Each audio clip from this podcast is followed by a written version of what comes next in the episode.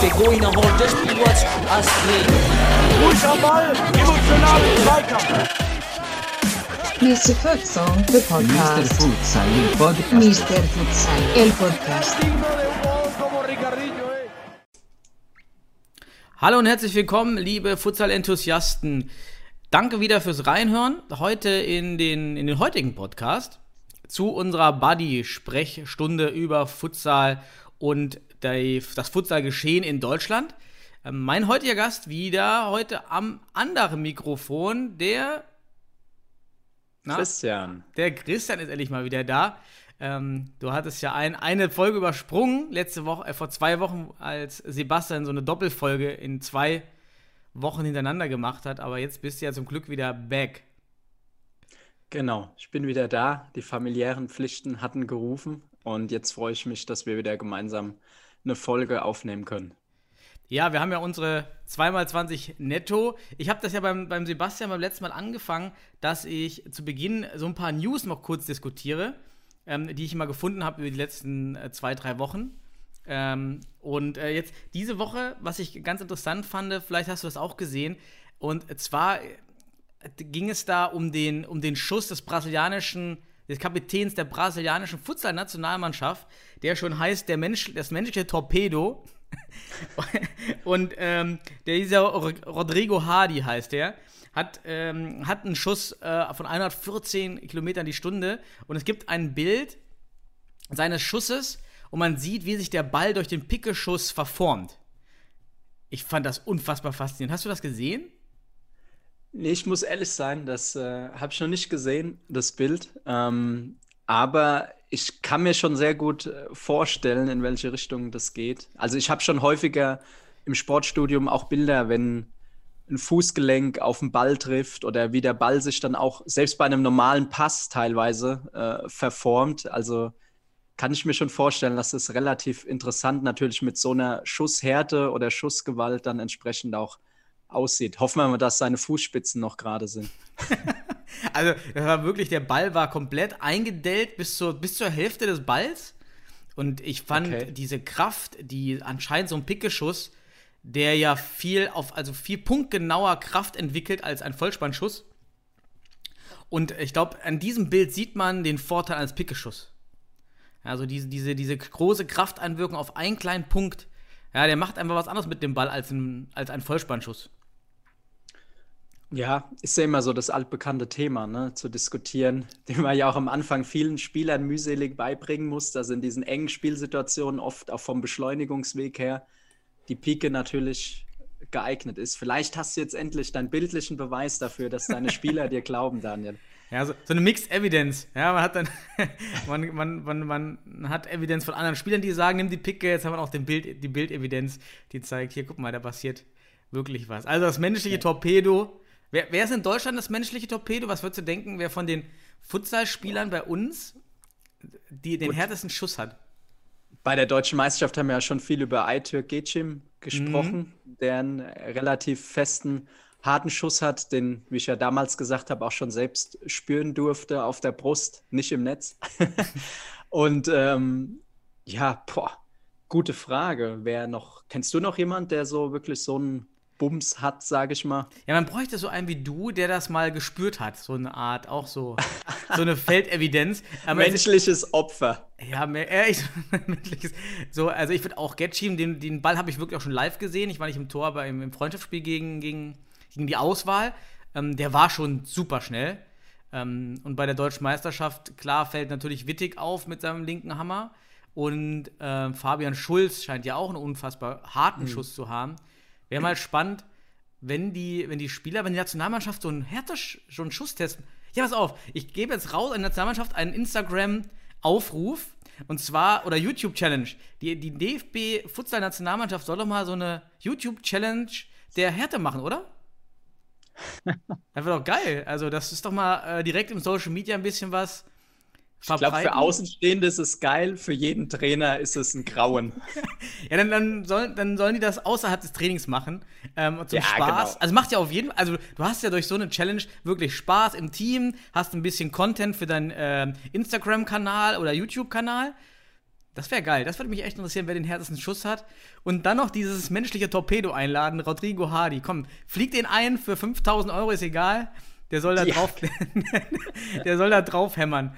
Ich will jetzt sehen, wie, wie, wie im Vergleich unsere Spieler sind. Ja, gut, da haben wir. Jetzt, jetzt wo ich durch Modern Goalkeeping auch im, im Influencer-Bereich äh, reingeschnuppert habe, weiß ich ja, wie das Wollte ziehen gerade kann. sagen, ja. Du kennst jetzt alle Taktiken. kenn Aber die, ja. im Spiel ist ja nicht nur die Quantität, sondern auch die Qualität des Schusses entscheidend. Nur draufhämmern bringt Ja. dir am Ende dann auch nichts. Ne? Nur beim Freischuss oder bei der Ecke. So, da ist ja wirklich nur. Gut, Präzision, das stimmt. Brauchst du auch noch ein Das, bisschen, ne? das meine ich ja, ja. Bisschen. Aber noch äh, vielleicht als letzte Sache dazu, du musst dir wirklich auch mal, finde ich, extrem spannend Bilder anschauen, wenn einer sogar einen normalen Pass spielt, wie teilweise da der Knöchel des Standbeins, wie der manchmal abknickt oder auch bei einem Schuss. Mhm. Wenn man da wirklich so Standbilder sieht von manchen Momenten, dann denkt man sich echt, okay, kein Wunder, dass sich manche Spieler aus dem Nichts in Anführungsstrichen verletzen manchmal. Ja, muss mal gucken. Habe ich noch nicht gemacht. Dann äh, habe Ja, ich direkt auch Forschungsauftrag. Ja. Oh ja, und die zweite, äh, zweite News in den letzten zwei Wochen war, FIFA 21 hat auch wieder den Futsal-Modus. Juhu! Ähm, ich habe damals vor einem Jahr im Podcast oder in einem Artikel, genau, es war ein Artikel, ja, gemutmaßt, dass dieser FIFA-Modus ja dem, dem Futsal-Boom so ein bisschen beiträglich sein könnte. Aber es gibt keine Evidenz, dass da irgendwas passiert ist. Ist äh, schade. Ähm, aber der Modus war auch nicht so gut, dass man das gerne spielt. Ich muss selber als FIFA-spielender ähm, Zocker sagen, dass ich den Modus langweilig fand, weil man eben nicht online den normalen Modus spielen konnte, das Ultimate Team, weil dann hätten, würden das viel häufiger Spieler, glaube ich, zocken. Ja, es ging dann wirklich nur gegen Freunde und einfach so. Und die, die Spieler kannte man nicht, die Trikots sind keine originalen Trikots, man kann nicht äh, Bayern gegen, gegen Juve, gegen Madrid spielen lassen, das ging auch nicht. Das war ein bisschen schade, aber was denkst du von solchen, von solchen, ja, von solchen Ähm. Möglichkeiten? Ja, also prinzipiell in der Grundidee ist es natürlich gut, dass die FIFA sagt, okay, wir wollen unsere Hallenfußball-Variante, unsere offizielle damit integrieren. Aber ähm, EA sagt das meinst EA, du meinst den Hersteller, ne? EA, nicht die FIFA. ja gut, aber die haben ja einen Vertrag mit der FIFA über die Lizenzrechte und so weiter. Also Ich glaube, die, ah, ich glaub, die brauchen für den Volta-Modus gar keine Lizenz. Weil, Sehr- weil du keine extra Spieler und also es sind keine Originalspieler, keine Originalbälle. Doch, du kannst doch mit Benzema und so weiter auch, du spielst ja mit den Nationalmannschaften teilweise, mit den Originalnamen. Doch, stimmt, das kannst du machen, richtig, das kannst du Es, machen. es heißt halt nur, es heißt halt nur Ja, ja. Volta-Modus, genau. genau, richtig. Also ich hab's, ich bin jetzt nicht so der regelmäßige FIFA-Spieler, hab's aber früher, als ich noch mehr Zeit hatte, auch natürlich leidenschaftlich in meinen jüngeren Jahren äh, gespielt und mit Freunden auch immer noch gerne. Ähm, und wir haben natürlich auch im Freundeskreis oder auch in der Futsalmannschaft mal den Volta-Modus ausprobiert, aber noch schwieriger, als es in real ist. Ich denke, es gibt drei Knackpunkte. Der eine ist wirklich, dass du, es sind halt keine Futsal-Moves in dem Sinne eingebaut. Du spielst halt einfach, wie wenn du Mhm. FIFA auf dem Feld spielst, dann in diesem Volta-Modus. Das heißt, Das du bist von den Finden viel zu, zu invariabel, sage ich mal, zu statisch oft, auch von den Laufwegen. Du hast ja gar nichts, um so gewisse futsalspezifische Laufwege da reinzukriegen. Deshalb finde ich, wirkt das alles so sehr statisch und stacksig, also so ein Mhm. bisschen abgehakt auf dem kleinen, auf dem kleinen Feld. Das stimmt, Ähm, das ja. ist so eine Sache. Wäre cool, wenn du so, eine- so, eine, so eine Kombo drücken könntest. Äh, mach Parallellob. Also Fixo spielt auf Ala, geht und kriegt Ja. einen Parallellob. Sowas wäre natürlich mega. ne? Ja, genau, sowas ist halt gar nicht drin. Und ich glaube, dass es noch viele noch geiler fänden, wenn du das zwar unter dem Aspekt Futsal machst, aber das halt eher in so eine Richtung wie FIFA Street damals geht. Ich glaube, Mhm. dann wür- würden da auch mehr sagen, oh, wir spielen jetzt den Modus, weil es wirklich noch mal ein ganz anderer Modus ist als eben, sage ich mal, dann normal FIFA Feldfußball. Und so der dritte Punkt noch, den, den ich gut finden würde, wenn man halt eigentlich dann auch, aber da liegt es wahrscheinlich an der Lizenz, weil die wahrscheinlich für Futsal offiziell die Lizenz nicht haben, dass man halt wirklich zwei, drei, vier weltbekannte Futsal-Teams mit reinnimmt oder auch in die Nationalmannschaften, mit denen man spielen kann, da dann wirklich auch, oder man kann, glaube ich, sogar mit allen Teams spielen, meine ich, aber dass man halt wirklich bei den Nationalteams eins, zwei Futsal-Nationalspieler auch einfach mit dazu packt. Ich glaube, dann erst hätte es so einen Mehrwert, weil so kriegen viele diesen Transfer von Volta, Fußball hin zu Futsal gar nicht hin. Also Ja, das wären so drei Aspekte, die ich jetzt so auf die Schnelle, so was auch andere mir rückgemeldet haben, eigentlich so sehen würde, die das Ganze nochmal erheblich verbessern und aufwerten würden. Ja. Ja, bin ich ganz bei dir. dass dass da fehlen viele Sachen, dass es besser wird. Ich würde gas- sogar vermuten, wenn man jetzt Magnus Futsal, El Pozo Murcia ähm, und ähm, noch über FC Barcelona vielleicht fragt, ähm, oder hier ACCS Paris, ich glaube, die würden ihre Lizenzen vielleicht sogar kostenlos geben, weil der Marketing-Effekt ist viel größer. Also der Nutzen ist so enorm für diese Futsal-Clubs, wenn die dabei wären im ersten Jahr, dass die das vielleicht sogar kostenlos machen würden. Vielleicht nicht die Ja, Spieler, aber ähm, das würde natürlich alles steigern, ne? Also das wäre natürlich cool, Ja. wenn das. Ja. Ja. Ja. Ich würde mich mal interessieren, ob es, das wäre halt eigentlich wirklich, ob es von den Vereinen da Initiativen gibt oder eigentlich, ganz ehrlich, jeder Verein. Ich meine, Magnus hat ja diese mega coole Dokumentation äh, im brasilianischen ähm, online über YouTube, nicht im TV, über YouTube, so die man ja auch mit Untertiteln, die Fred-Doku. Mhm. Ähm, so, da, das war ja auch, ist ja wirklich klasse. Es hat ja auch sechsstellige, siebenstellige Klickzahlen. Unfassbar, Und- ja.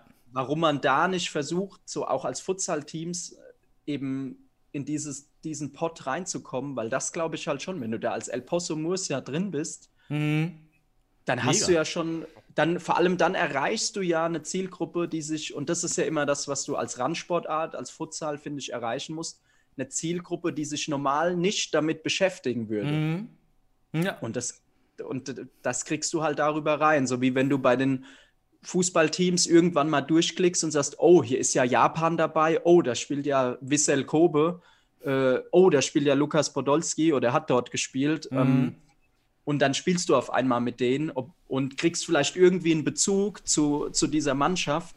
Ja, oder auch online, wenn du mal Teams ausprobierst, dann spielst du plötzlich auch mit Mannschaften, wo du gut spielen kannst, aber wo du eigentlich primär gar keinen Bezug hättest. Absolut. Es gibt auch mal die, die Theorie, dass es wirklich passiert, dass die Teams, die ganz besondere Logos haben, es gibt immer einen Club in, in Mexiko, ähm, die so einen Löwen haben, der wird ganz oft benutzt. Tigres. Tigres, ja, richtig. Ja, Ja. War das ein Tiger? Ja, auf jeden Fall.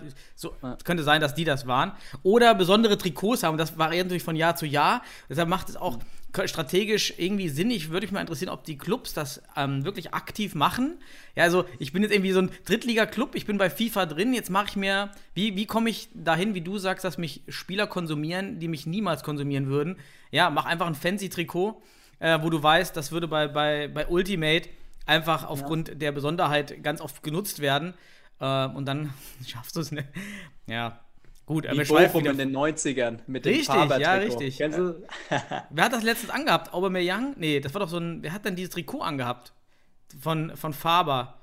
Dieses alte Bochum-Trikot. Ich- Es war Da, irgendein. irgendein- Darius Wosch. Nee, keine nee, Ahnung. Es war irgendein Spieler aus, der, aus den Major Leagues in, im US-Sport, glaube ich. Aber ich. Echt? Ja, oder ein Promi. Also irgendeiner hatte dieses Trikot an. Der, ja, der hatte einen Freund, glaube ich, in Bochum. Ich weiß auch nicht mehr, wie die Story war. Na egal. Sollen wir mal die 20, 2x20 äh, starten? Oder hast du noch News? Hast du noch News? gerade nachgeschaut. Äh, Gary Trent Jr. Trikot des VfL Bochum. Ah, ja, okay. NBA-Star von. Richtig, der war's. Ja, Ja. gut. Ja, dann lass mal. Sollen wir starten? Lass. Äh, Wer macht, wer macht den Anfang? Wer macht die ersten 20 Minuten? Du, ähm, komm, Münzwurf. Dann, dann starte ich mal. Ja, mach du. Dann, äh, okay, du hast auf. jetzt ja schon eingeleitet, dann haben wir einen kleinen Okay. Switch drin und dann Ich drück noch mal jetzt. zum Abschluss. Ich drücke jetzt Start. Ich habe natürlich ähm, jetzt, denke ich, was ja jeden so ein bisschen bewegt hat und interessiert hat, waren ja auch die verschiedenen Regionalligen, ähm, die jetzt ja auch alle gestartet sind. Ihr hattet ja auch schon mal hauptsächlich den Westen natürlich mit, mit andiskutiert. Ähm, ich denke eigentlich fast überall hat sich bisher so ein gewohntes Bild gezeigt von den Favoriten auch. Entsprechend im Süden gab es jetzt eine große Überraschung zum Start mit Jan Regensburg, denke ich, die 1 zu 4 in Penzberg verloren hatten. Ähm, sicherlich auch äh, anders vorgestellt von Regensburg, vor allem mit dem Modus natürlich nur eine Hinrunde erstmal. Musst du ja unter die Top-Teams reinkommen. Aber eine andere Sache, die mir eigentlich aufgefallen ist und wo mich auch deine Meinung als Sportökonom interessieren würde, ähm, erstmal positiv. Ich habe mir so ein, zwei Videoausschnitte aus dem Spiel Beton Boys München gegen Futsal Club Stuttgart, die ja beide jetzt Aufsteiger sind. Das überraschende Unentschieden. Mal positiv. Wir hatten es auch schon mal drüber gehabt. Echte Futsal-Tore. Ich glaube, das erste Mal im deutschen Futsal. Mhm. Wirklich mit runden Pfosten und äh, keine Handballtore. Ja, also das sah schon mal echt cool aus.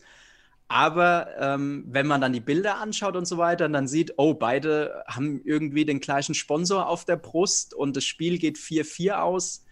Ähm, ja, schon, schon interessant jetzt als Außenstehender, ohne da, wir haben jetzt ja auch gegen Stuttgart gespielt und der Teammanager war extrem nett, will auch ja. wirklich den Futsal voranbringen in Deutschland und die waren da mega motiviert. Aber natürlich, man, man hat die Aufstellung gesehen und man sieht das Ergebnis und würde mich einfach mal interessieren, weißt du, wie das im Sport gibt es da irgendwie eine Regelung? Ich meine, im Fußball gibt es ja auch mit Red Bull Leipzig, Red Bull Salzburg mal Diskussionen. Ähm, ja, schieß mal los, fände ich spannend. Also du meinst jetzt die Problematik, dass ein Sponsor bei zwei Teams aktiv ist? Ja, genau. Ja, ja das Einzige, was du, was du unterbinden kannst, oder was ja verboten ist, ist ja diese 50 zu 1 Regel und die besagt, dass 50 plus eine Stimme bei der Mitgliederversammlung ähm, ähm, müssen dem oder im Club, wie auch immer, müssen dem Basisverein gehören, wenn du eine Ausgliederung vornimmst. Das Problem ist also bei der Ausgliederung. Ja, so dann also sagen, darf man einfach das Team abschieben zu einem ja, Red Bull GmbH Leipzig ähm, das geht eben nicht, sondern der Basisverein muss die Mitbestimmung immer haben, damit eben auch kein Sponsor einfach die Mitbestimmung einfach akquirieren kann und macht das. So, was ja natürlich jetzt, was nicht gedeckt ist, dass ein, weil es auch im Fußball ganz selten vorkommt, dass der Sponsor selbst den Club gründet und einfach selbst der Vorstand ist. Und das ist ja hier passiert. Äh, von beiden Vereinen ist einfach Miro Augustinovic, weiß ich nicht genau wie, ähm, wahrscheinlich Vorstand, Präsident, also der ist im Entscheidungsgremium des Vereins. Äh, und das ist ja nicht unter, das darf nicht unterbunden, dafür gibt es keine Regelung. Wenn, wenn ein Sponsor den Verein gründet, dann hat er die, die, die Mehrheit in dem Verein. Ähm, und er bestimmt die. Die Firma selber darf aber keine Mehrheit in der Bestimmungsrecht haben. Mhm. So, das, das ist halt wichtig. Ähm, das dürfte nicht sein. Also, weil es aber ein Verein ist und äh, anscheinend eine normale Mitgliederbestimmung hat, ähm, äh, RB Leipzig hat es ja so geregelt, dass in dem, äh, in dem Basisverein ähm, zwölf Mitglieder, es gibt nur zwölf Mitglieder, ja, und das sind alles Mitarbeiter von RB Leipzig, aber dadurch, das ist ja eben die Lücke im System. Ja, und so funktioniert dieses Konstrukt RB Leipzig. Man ist also auf dem Papier ein Verein, aber eben kein Verein mit 500 oder 5000 Mitgliedern, sondern mit zwölf. Und diese zwölf sind eben äh, natürlich eingespannt bei RB Leipzig und dafür gibt es eigentlich kein, kein Problem. Jetzt könnte man natürlich die Keule rausholen und argumentieren mit dem Wettbewerbsrecht, mit dem europäischen Wettbewerbsrecht und sagen, dass in dieser Liga vielleicht zwei Clubs bestimmten Einfluss aufeinander haben und somit die anderen Teams im Wettbewerb stören. Dafür könnte man aber auch nur wieder argumentieren, dass nur diese zwei Spiele gegeneinander eben eventuell geschoben sind. Also dass man diese, dass man, das ist aber kein bestimmter Einfluss. Also nur weil mhm. die Teams ja gegeneinander sich vielleicht sechs Punkte zuschachern könnten, was sie jetzt auch nicht getan haben. Ja, ist erstmal ein ausgeglichenes Spiel gewesen. Also rechtlich sehe ich da überhaupt keine Angriffsfläche. Und wenn die beiden, und ich finde auch, wenn diese Entwicklung dem Futsal zuträglich ist. Nämlich wir haben jetzt einen Sponsor und Präsident, Demiro Augustinovic, der, wie du schon sagst, so tief im Futsal irgendwie verwurzelt ist und so Lust auf die Bundesliga hat, ey, dann hilft das. Ja, und wenn, wenn dann am Ende Beton Boys und Futsal Club Stuttgart aufsteigen, ja, dann ist es so. Ja, dann waren es ja die besseren Teams und ähm, dann, dann scheint das ja zu funktionieren.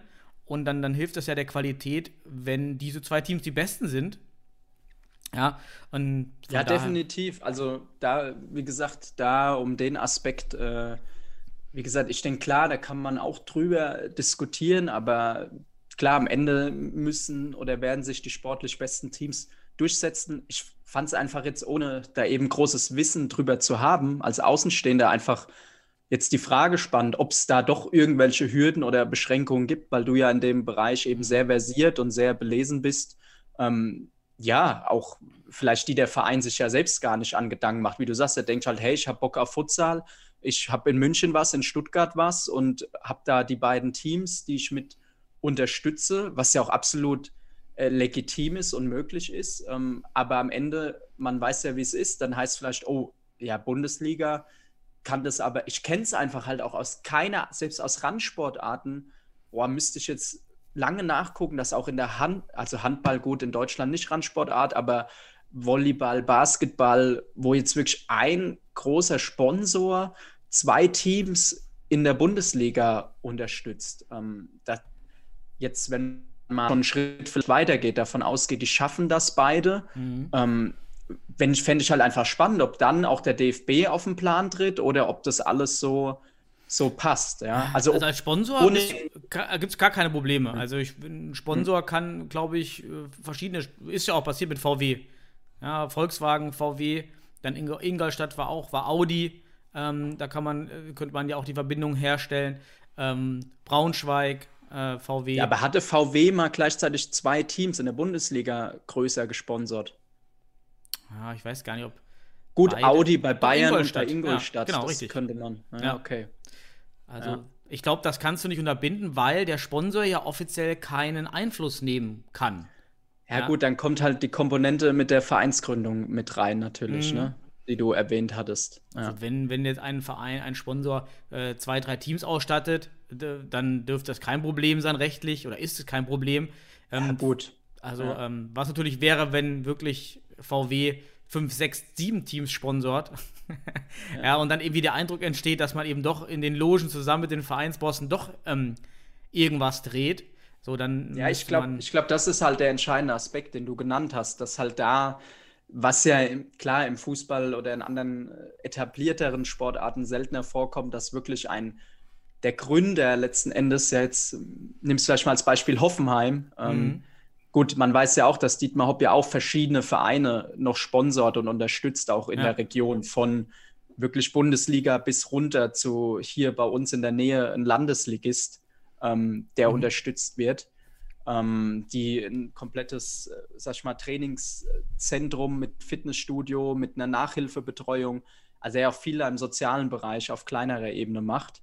Ähm, also wie gesagt, ähm, ist es ja eben gerade möglich, sage ich mal, auch auf EU-Ausländer zurückzugreifen als Spieler, was natürlich auch, sag ich mal, aus rein leistungsbezogenen Aspekten Sinn macht, weil wenn natürlich ein Spieler aus Kroatien, Bosnien 10, 15 Jahre schon Futsal spielt, hat er natürlich eine ganz andere Grundlage.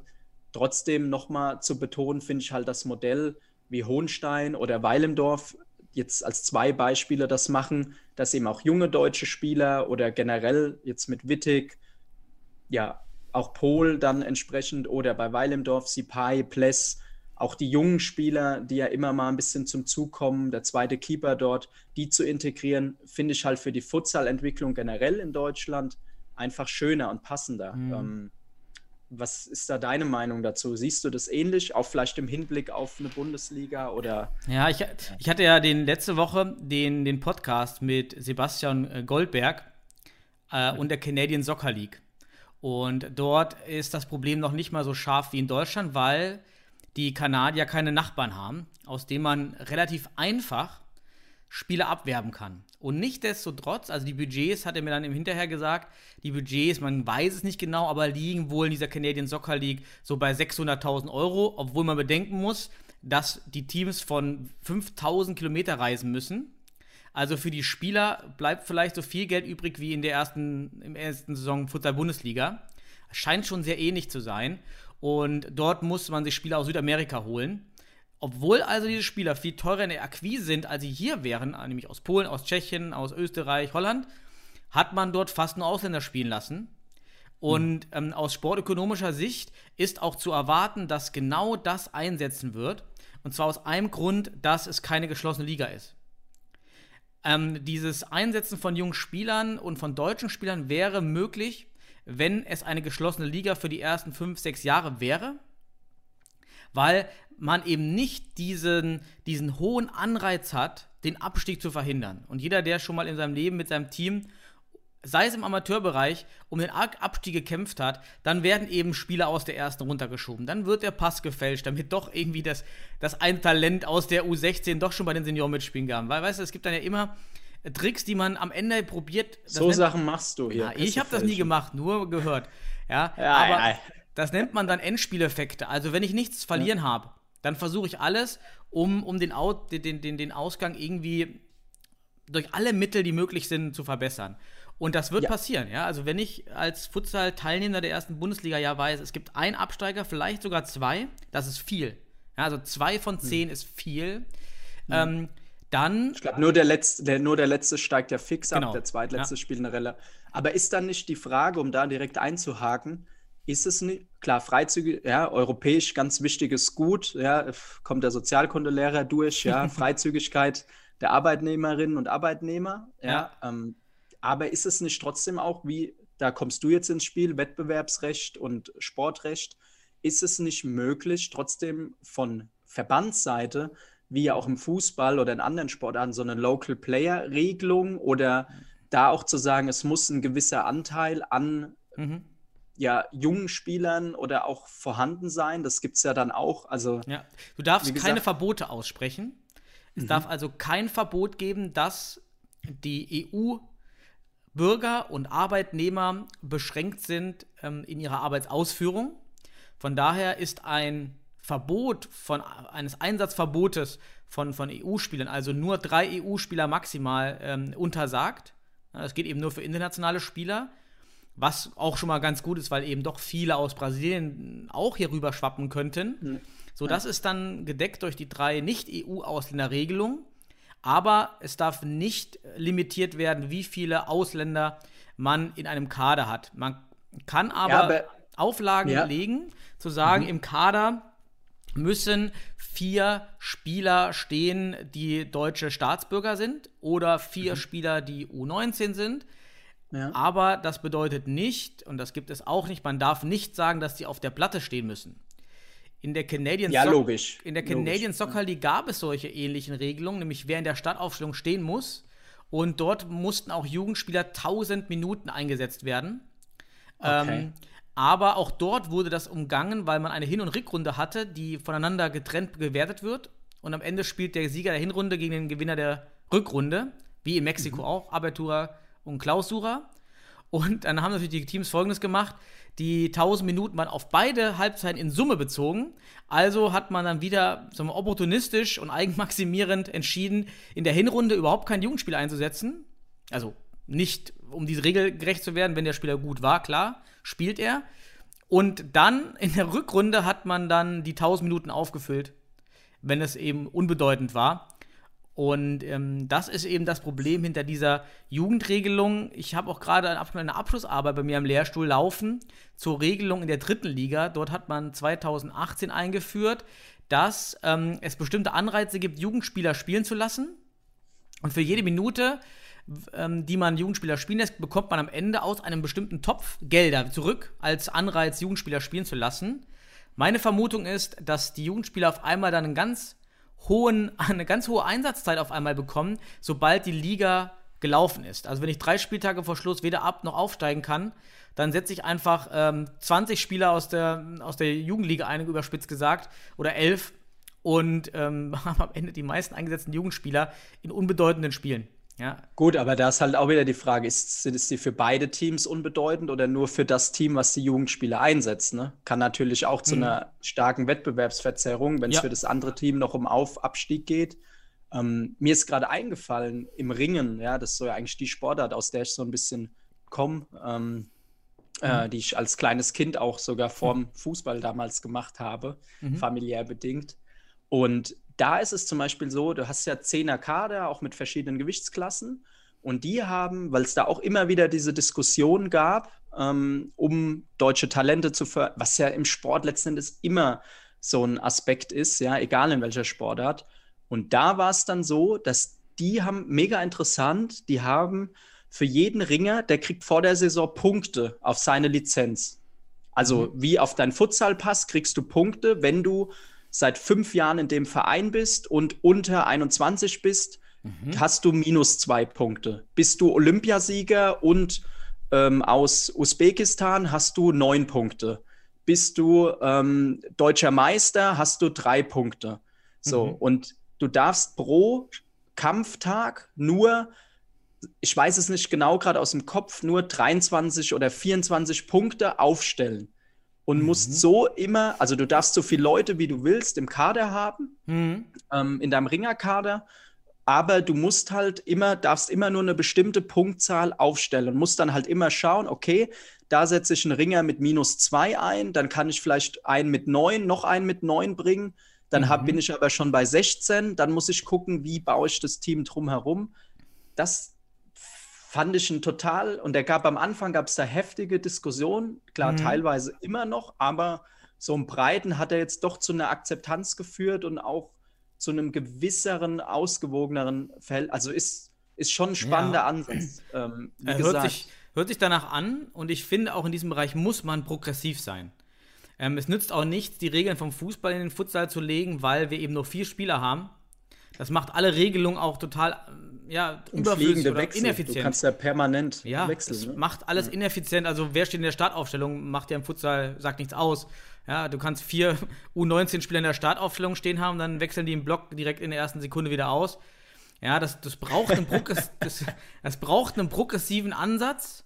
Und ähm, wichtig ist eben, dass man aus dieser Canadian Liga gelernt hat. Und das ist für mich eines der größten Lerneffekte, weil es eben auch die erste Liga war, wo man immer wieder motiviert, ja, ihr wollt ja auch die Entwicklung. Und selbst da haben es die Vereine letztendlich unter diesem Rattenrennen opportunistisch, eigenmaximierend ähm, verhalten.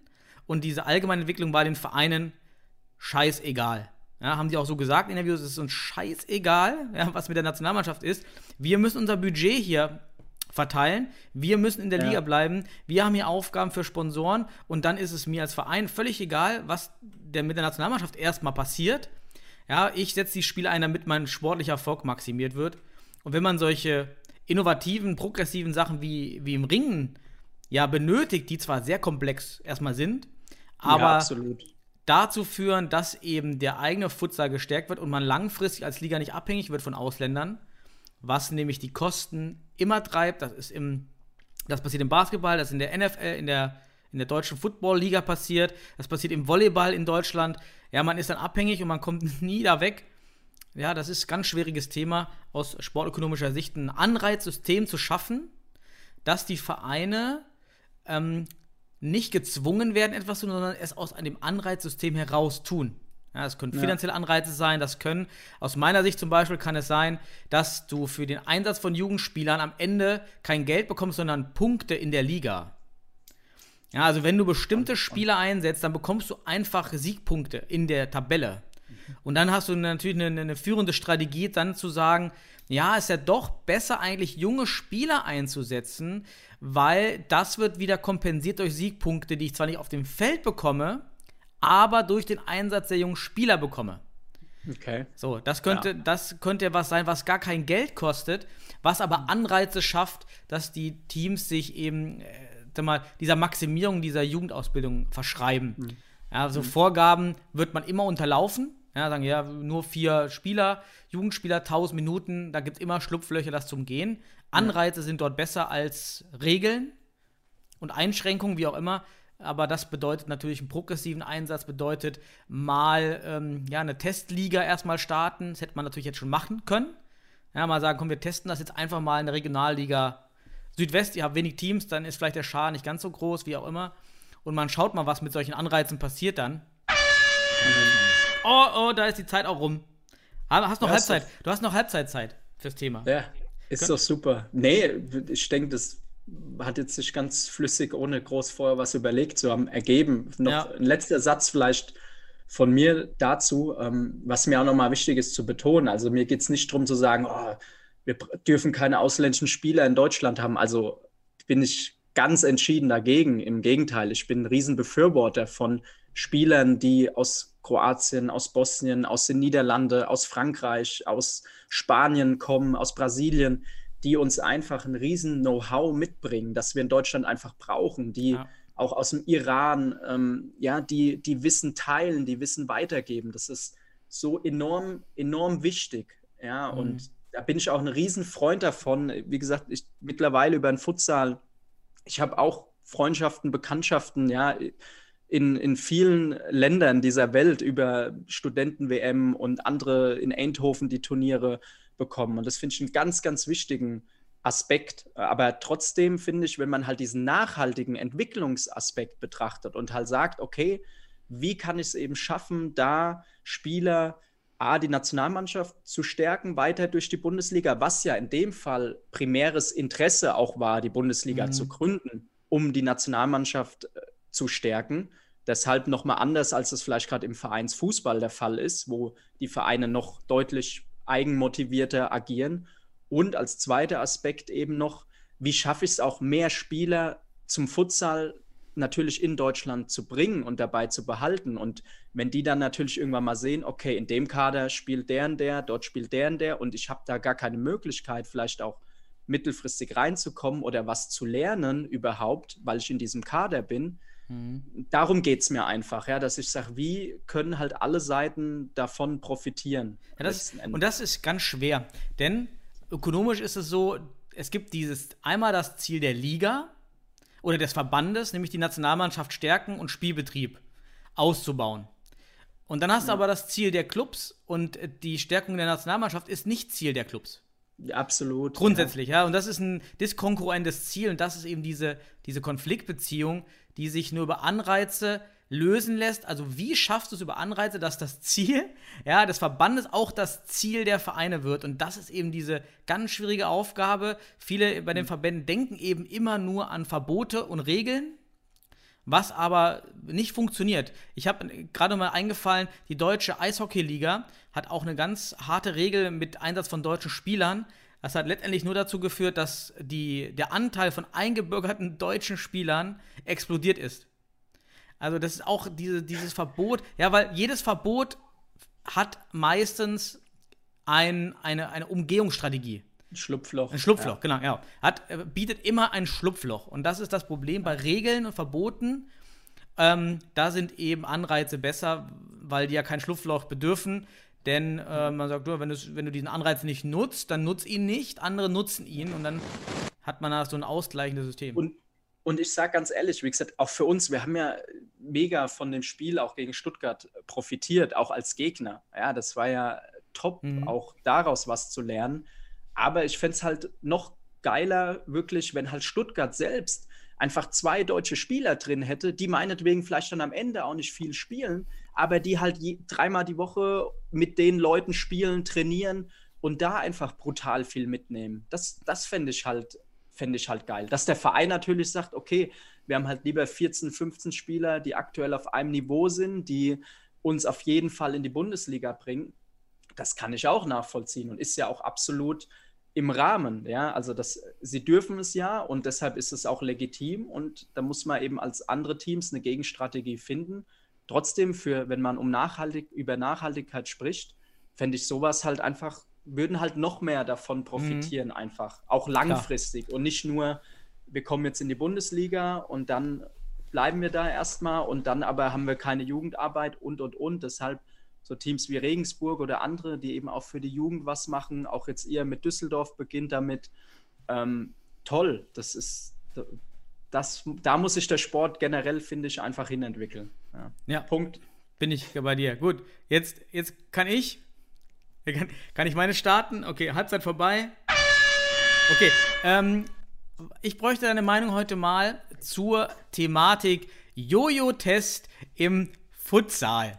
Und oh. zwei, zwei Perspektiven. Einmal den Jojo-Test auf professionell sind wir noch nicht, aber auf Leistungsebene, also für die ersten Mannschaften, für die Teams in der Regionalliga, für die, die jetzt in die, in die Bundesliga wollen und dann für Teams unterhalb der Regionalliga im Amateurbereich.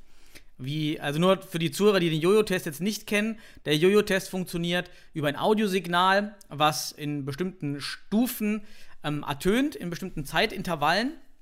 Und zwischen diesen zwei Zeitintervallen muss man eine bestimmte Strecke rechts und links einfach laufen zwischen zwei Punkten. Das ist einfach ein gerades Laufen. Und ähm, die Intervalle werden dann ähm, kürzer, meine ich. Und die Stufen werden dann, man nimmt dann die Stufen, wie viele Runden schaffe ich? Ja, Stufe 5, 6, 10. Ich glaube, die Guten schaffen 25 bis 30 oder so, ne? Ich glaube, 40 ist maximal.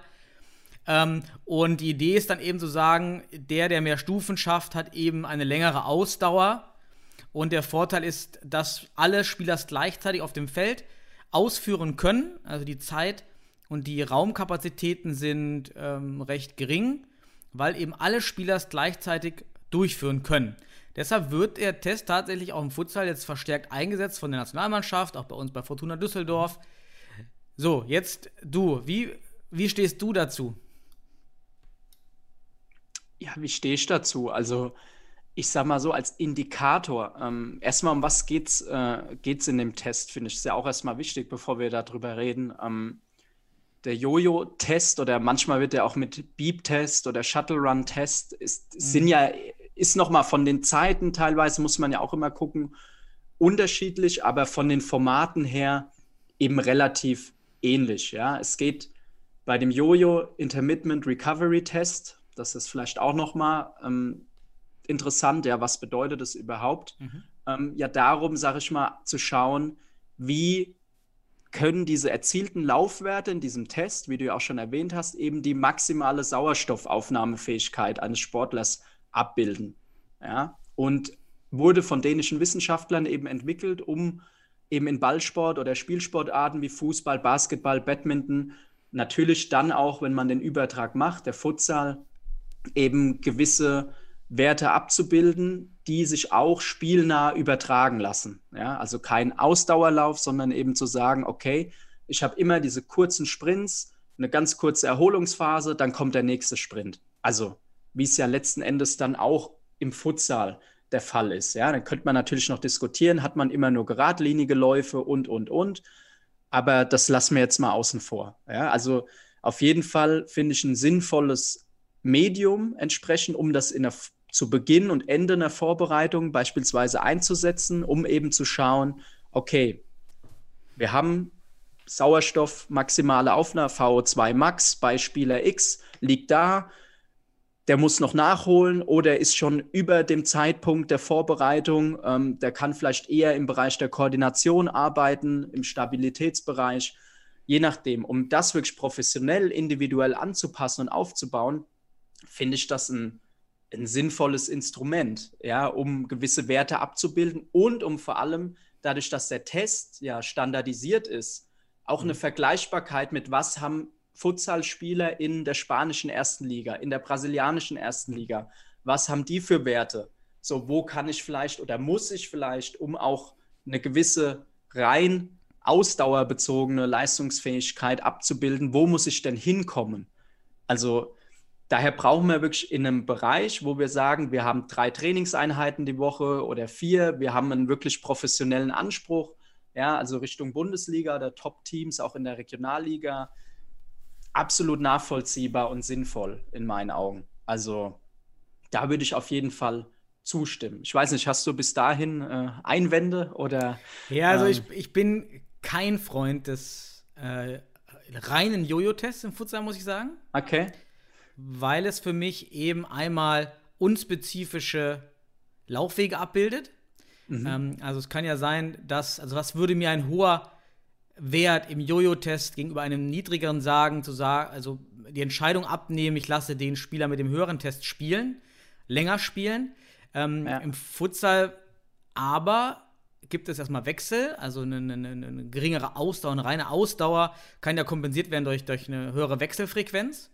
Und mhm. äh, wenn der Spieler eben die We Tempowechsel besser kann als dieses gleichmäßige Laufen, sagt es mir ja auch nichts, denn im Fußball hat man wirklich viel mehr gleichmäßige Läufe als im, im Futsal, wo ja wirklich ganz oft ähm, eine Tempovariation von Sekunde zu Sekunde stattfindet und der Spieler diese Anzugschnelligkeit zum Beispiel noch viel, viel wichtiger ist als diese lange Ausdauer. Ähm, denn wenn ich diesen Langausdauermann dann bevorzuge, der aber eben auf diesen ein, zwei Metern, die er eigentlich braucht, die er hauptsächlich braucht, ähm, dann bevorzuge, könnte das ein völlig falscher Indikator sein im Futsal. Ähm, ich gebe aber recht, dass es einmal einen guten Aufbau hat, also Vergleichbarkeit ist hoch mit anderen, weil er standardisiert ist, wie du sagst.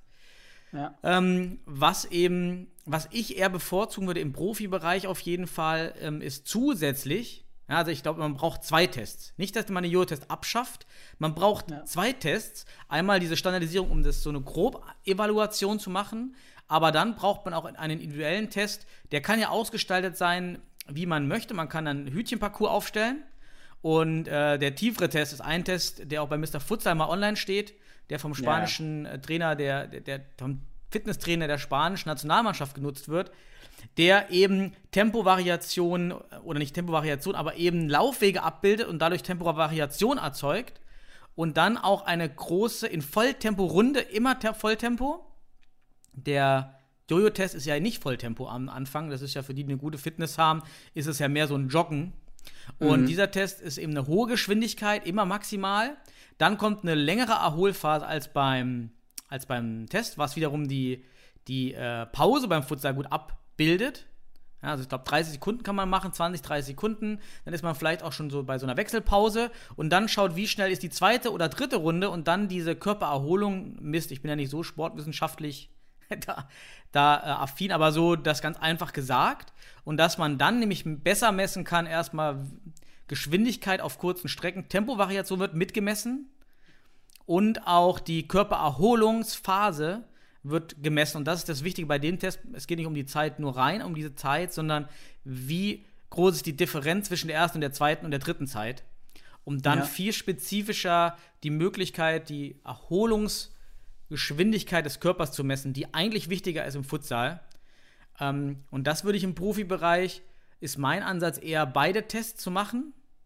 Beide sind gut, ja, aber immer nur Jojo-Test ist aus meiner Sicht irgendwie nicht so richtig zielführend, weil die Implikationen daraus könnten eben falsch geleitet sein.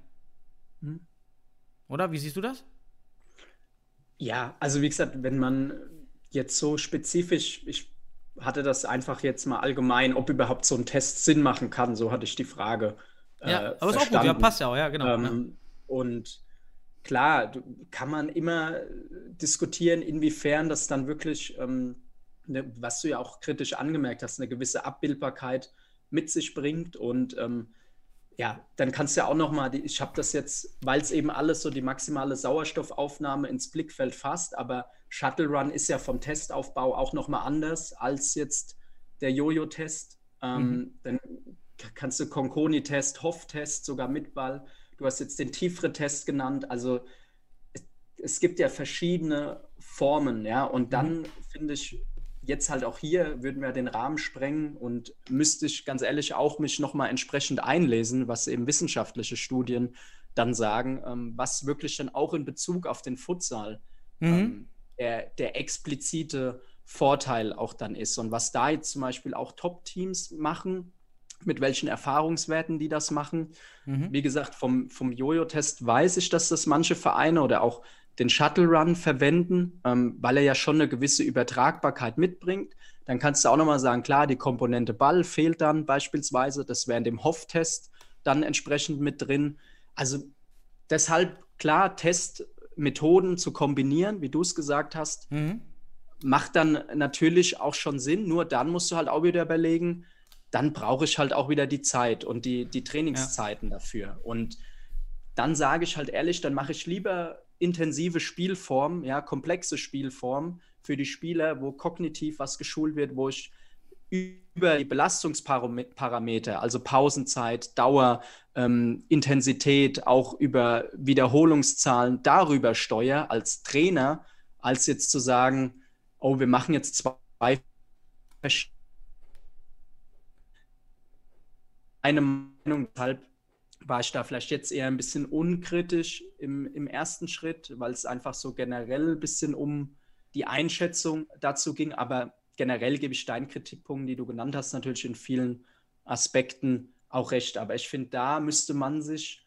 Wäre eigentlich cool. leider nicht, nicht so viel Quellen, finde ich aktuell noch dazu, was dann Futsal-spezifisch wirklich den größten Mehrwert am Ende mit sich bringt. Aber dann wäre doch cool, Christian, wenn, wenn du dir als Sportwissenschaftler, wenn wir mal eine Folge machen, über einfach verschiedene Tests vorstellen.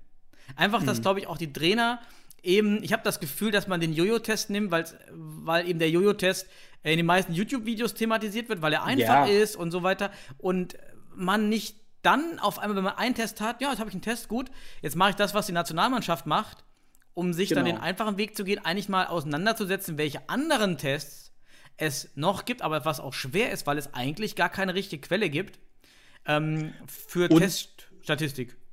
Und du brauchst natürlich, dann musst du ja auch Komponenten, ja, Testwissen. Ich meine, du kennst aus der Wissenschaft gut genug. Ja, wenn ich den Jojo-Test einmal gemacht habe, habe ich ja Vorteile gegenüber einem, der es das erste Mal macht, auch wenn er relativ simpel ist. Ja, bei einem Hoff-Test, wo ich wirklich mit dem Ball trippel, einen vorgegebenen Parcours, habe ich ja auch Lerneffekte dadurch. Also ich finde, man merkt schon ganz schnell, desto tiefer man in so eine Diskussion einsteigt, ähm, desto mehr muss man eben auch Variablen berücksichtigen, die es dann eben nicht rechtfertigen, sagen, oh jo, ich mache jetzt den Test ähm, Mhm. und ist schon und dann habe ich den Wert, ah ja, super. So, Und dann muss man ja dann auch noch sind trotzdem regelmäßig auch- machen, damit man dann so ein bisschen die, die Kontrolle hat. Ne? Das ist natürlich auch ein Richtig. Vorteil.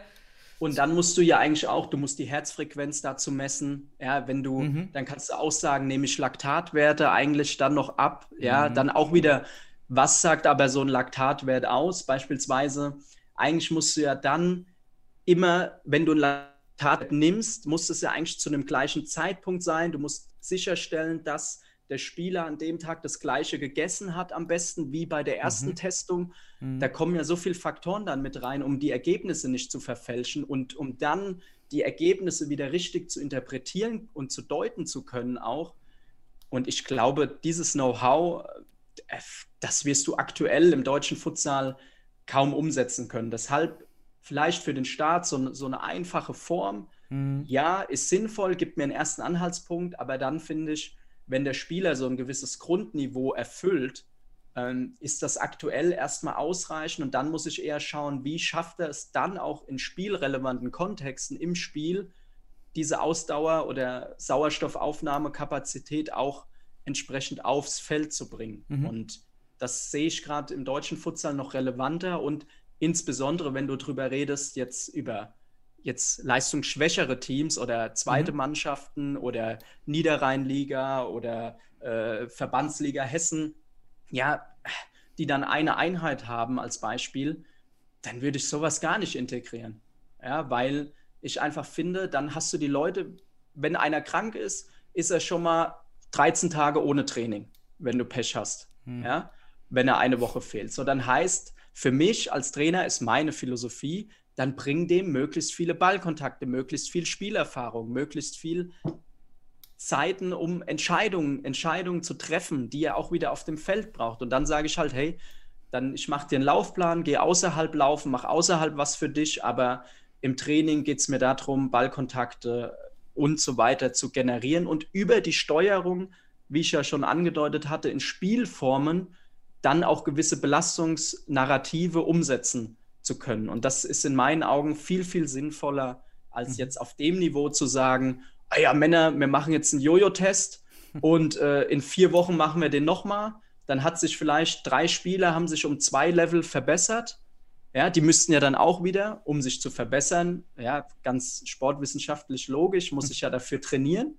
Ja, dann habe ich aber gewisse Anpassungszeiten körperliche. Das heißt, brauche ich mal mindestens zwei bis vier Wochen.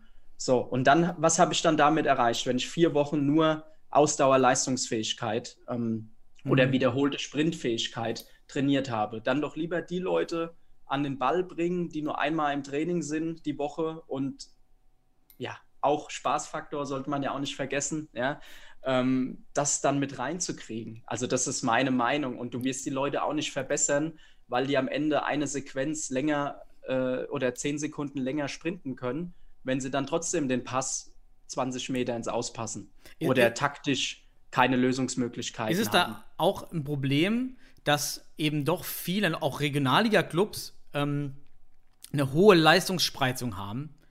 ähm, also wo wirklich der, der dritte wirklich schon deutlich abfällt und der sechste, siebte Spieler schon noch deutlicher abfällt ähm, und man eigentlich gar kein entscheidend, gar kein Kriterium mehr benötigt, was einem die Entscheidung abnimmt, weil die Entscheidung, wer spielt und wer wie lange spielt, schon rein aufgrund des Talents schon ganz klar ist, dass ich überhaupt keine keine Entscheidung mehr brauche, weil es diesen Randbereich nicht gibt, wo Spieler super gleich sind und dann so dieser, dieser, dieser Wert aus dem, aus dem Test vielleicht zu sagen, ja, jetzt nehme ich den Spieler, weil der hat doch einen besseren Fitnesswert, der sich vielleicht gar nicht stellt, weil einfach, das ist klar, die Mannschaft stellt sich meistens von alleine auf. Oder? Ist, ist, auch, ist das für dich auch so? Oder? Ja, und also ich sag mal so, jeder muss, finde ich, ein Fitness-spezifisch zu fassen oder ausdauerspezifisches Grundniveau haben.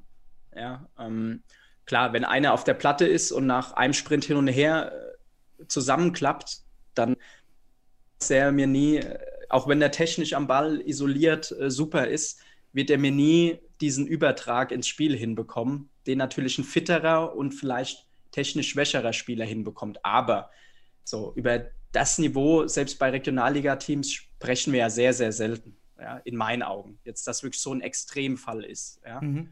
Ähm, und dann finde ich, ja, geht es erstmal darum, wer hat technisch, kann Ball annehmen, stoppen, hohe Ballbesitzzeiten dann fürs Team generieren, wer hat gute Freilaufbewegung, wer spielt auch intelligent.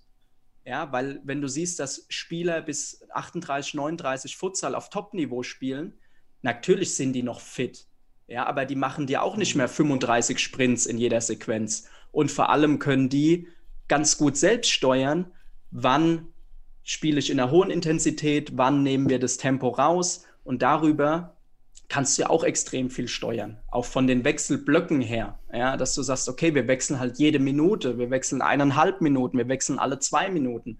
Das ist, finde ich, halt der Riesenvorteil, den du einfach im Futsal dann entsprechend hast. Und ja, also ich hatte bisher noch nicht den Fall jetzt bei uns, dass ich einen Spieler hatte, der wirklich so unfit war, wo ich sagen musste, ähm, okay, ich kann dich heute nicht spielen lassen. Also höchstens er war vielleicht angeschlagen in einer Verletzung oder so, ähm, dass ich sagen musste, oh, du bist jetzt so unfit, ich kann aber, dich einfach. Aber dann siehst du es ja auch. Dann brauchst du gar keinen Test, weil die Spieler, das sieht man ja, ja auch, dass die unfit sind. Dann brauchst du gar keinen Test, weil das offensichtlich ist dass, dass der dann nicht so fit ist, ne, dann ist ja wirklich, scheint, also für mich ist dann wirklich so, wenn ich auch dich jetzt verstehe, ähm, im Profibereich macht das Sinn, wenn man wirklich viele Einheiten auch hat oder im, im Leistungsbereich der Top-Teams ja. der Regionalliga in Deutschland im Futsal würde Sinn machen, wenn man ja. viele Einheiten hat, wenn man auch was umsetzen kann aus den Erkenntnissen und wenn man auch ja. eine Leistungsdichte hat, wo dieses Entscheidungskriterium irgendwie Sinn macht, also ähm, wo ich es wirklich nutzen ja, und du, kann. Genau, und, und du musst ja sagen, desto höher das Niveau wird, deshalb ist ja auch sinnvoll, dass die Nationalmannschaft das abprüft, weil mhm. da spielst du ja gegen Teams,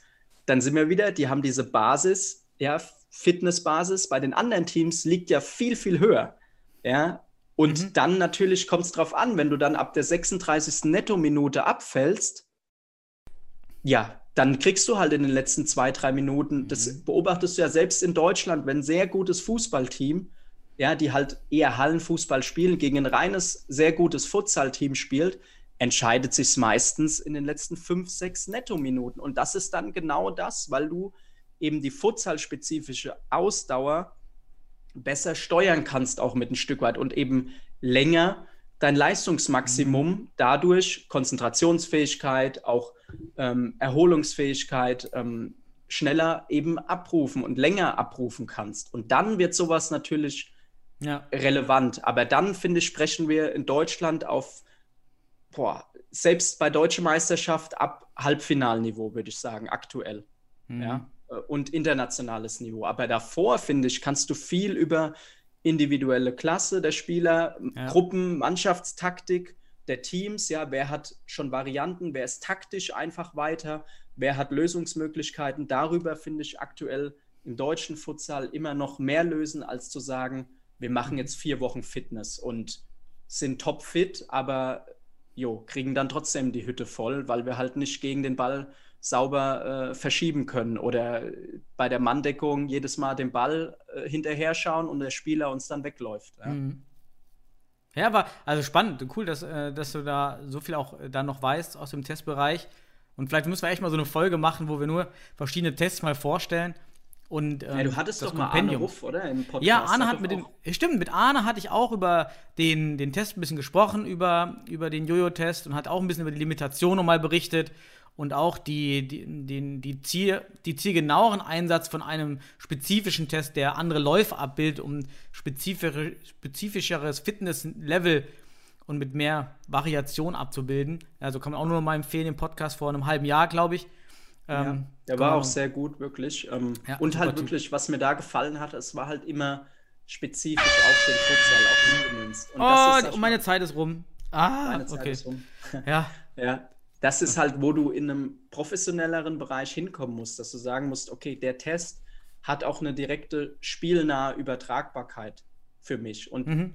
das hat für einen Teilbereich, hat es der Jojo-Test oder ein Shuttle-Run-Test, die können einen gewissen Teilbereich mit abbilden, aber wie sieht es eben mit nicht geradlinigen Läufen aus? Ja, wie sieht es dann natürlich mit Läufen mit Ball aus? Ja, ähm, so, und dann das aber alles in der Masse abzubilden, ich finde, dafür fehlt allen Teams in Deutschland die, die Trainingskapazitäten sehr wahrscheinlich, ähm, um da auch bei ausdauerspezifischen Tests für den Futsal eine gewisse methodische Varianz ähm, abbilden zu können. Ja, super. Und, ja. ja. ich danke dir für, dein, für deine Einschätzung. Jetzt hatte ich natürlich, jetzt habe ich auch weiter, ich habe auch kein großes Thema jetzt eigentlich nur noch gehabt. Ähm, nur, ah, ich hatte noch einen kleinen Punkt, den kannst du noch mal erklären vielleicht in der Nachspielzeit jetzt. Äh, in der Regionalliga Südwest ähm, gibt es ja jetzt zwei neue Teams und also neu äh, in der Liga. Äh, Und zwar ist das ja Futsal Club Nova, die man natürlich seit Jahren kennt, und auch Spartak Mannheim, die letztes Jahr noch in, in Baden angetreten sind. So, warum können die Teams denn jetzt in der Regionalliga Südwest antreten? Sage ich sofort was dazu. Noch ein letzter Aspekt zu dem gerade eben. Also wie gesagt, ich habe das jetzt auch spontan so, was ich noch so im Hinterkopf hatte äh, zu den sportwissenschaftlichen Tests. Ähm, ich hoffe, meine Uni-Professoren haben nicht zugehört. Ähm, also deshalb denke ich, lohnt sich auf jeden Fall da nochmal an alle einfach guckt wirklich kritisch, was bringt, uns, bringt euch der Test für euer Team? Was muss ich vielleicht auch dafür machen, ja, um diesen Test durchführen zu können? Und wenn ich einen, immer einen Eingangs-Ausgangstest natürlich habe, was liegt dazwischen? An welchen Tagen mache ich das? Was machen die Spieler dazwischen? Und was sagen mir dann wirklich auch diese Werte? Und ich finde, unabhängig dann, was wir jetzt ja auch so ein bisschen gemacht haben, wenn man das inhaltlich diskutiert, hat man schon ganz gute erste Richtlinien, ob sowas Sinn macht für euch oder eben nicht. Und da würde ich mich einfach zuerst mal dran orientieren, ohne jetzt da in eine hochwissenschaftliche Diskussion zu gehen. Aber natürlich, falls da jetzt jemand ein, zwei Kritikpunkte an mich hat, äußert die gerne, falls ich auch was falsch wiedergegeben habe. Aber ich denke, es konnte so einen guten, aus der Spontanität heraus ersten Eindruck. Jetzt redest du dich um Kopf und Kragen, brauchst du gar nicht. Nee, jetzt Beantworte antworte aber ich die zweite direkt. Frage. Jetzt antworte ich direkt auf deine Frage. Ähm, genau, genau genommen sind es ja drei neue Teams. Wir haben auch noch eine Neugründung, TV Nierstein. Ähm, also sechs Teams wieder, Underdogs, Trier und wir aus dem letzten Jahr, die Neugründung. Ähm, vier Teams aus dem Südwesten, zwei aus dem Landesverband Rheinland.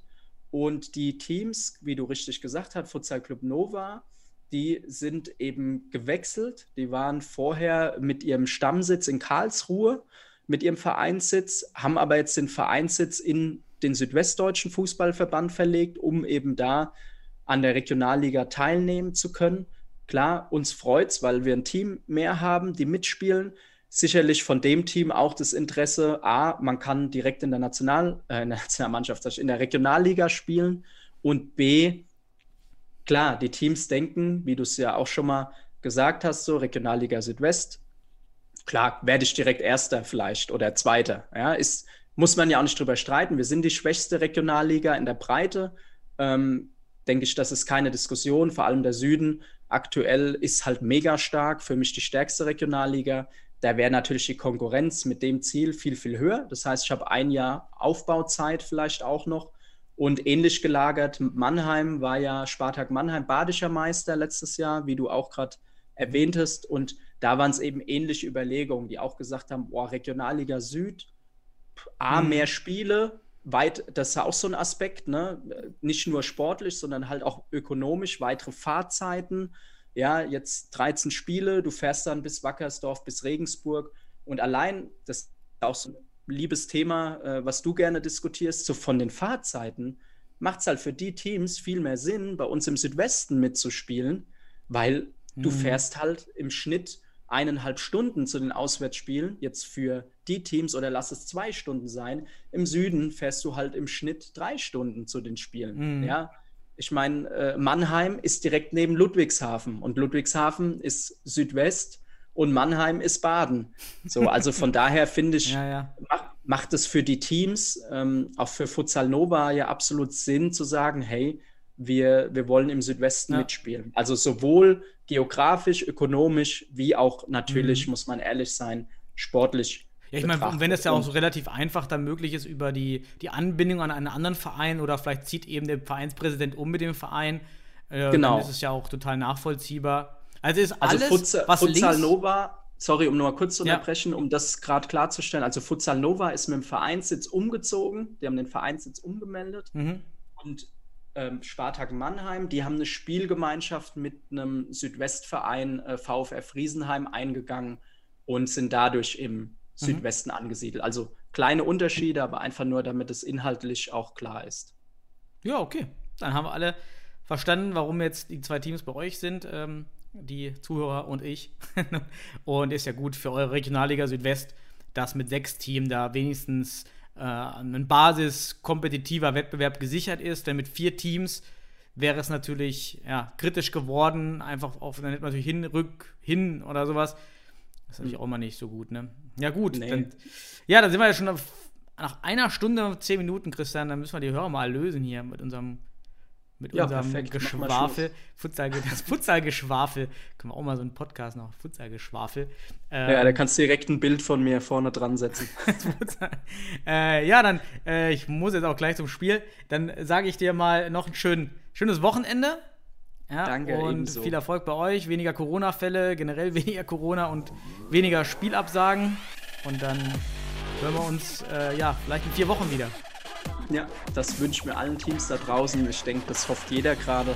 So möglichst wenige Absetzungen, dass die Spiele laufen können. Richtig. Und das wünsche ich auch allen da draußen. Bleibt gesund und Regionalliga Südwest startet auch nächste Woche. Und dann können wir endlich in allen fünf Ligen jedes Wochenende die Ergebnisse prüfen. ciao Christian, ciao die Zuhörer. Vielen Dank. Tschüss, tschüss.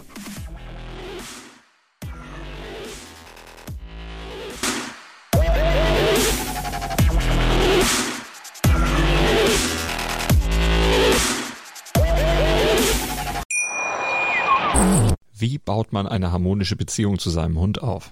Puh, gar nicht so leicht. Und deshalb frage ich nach, wie es anderen Hundeeltern gelingt, beziehungsweise wie die daran arbeiten.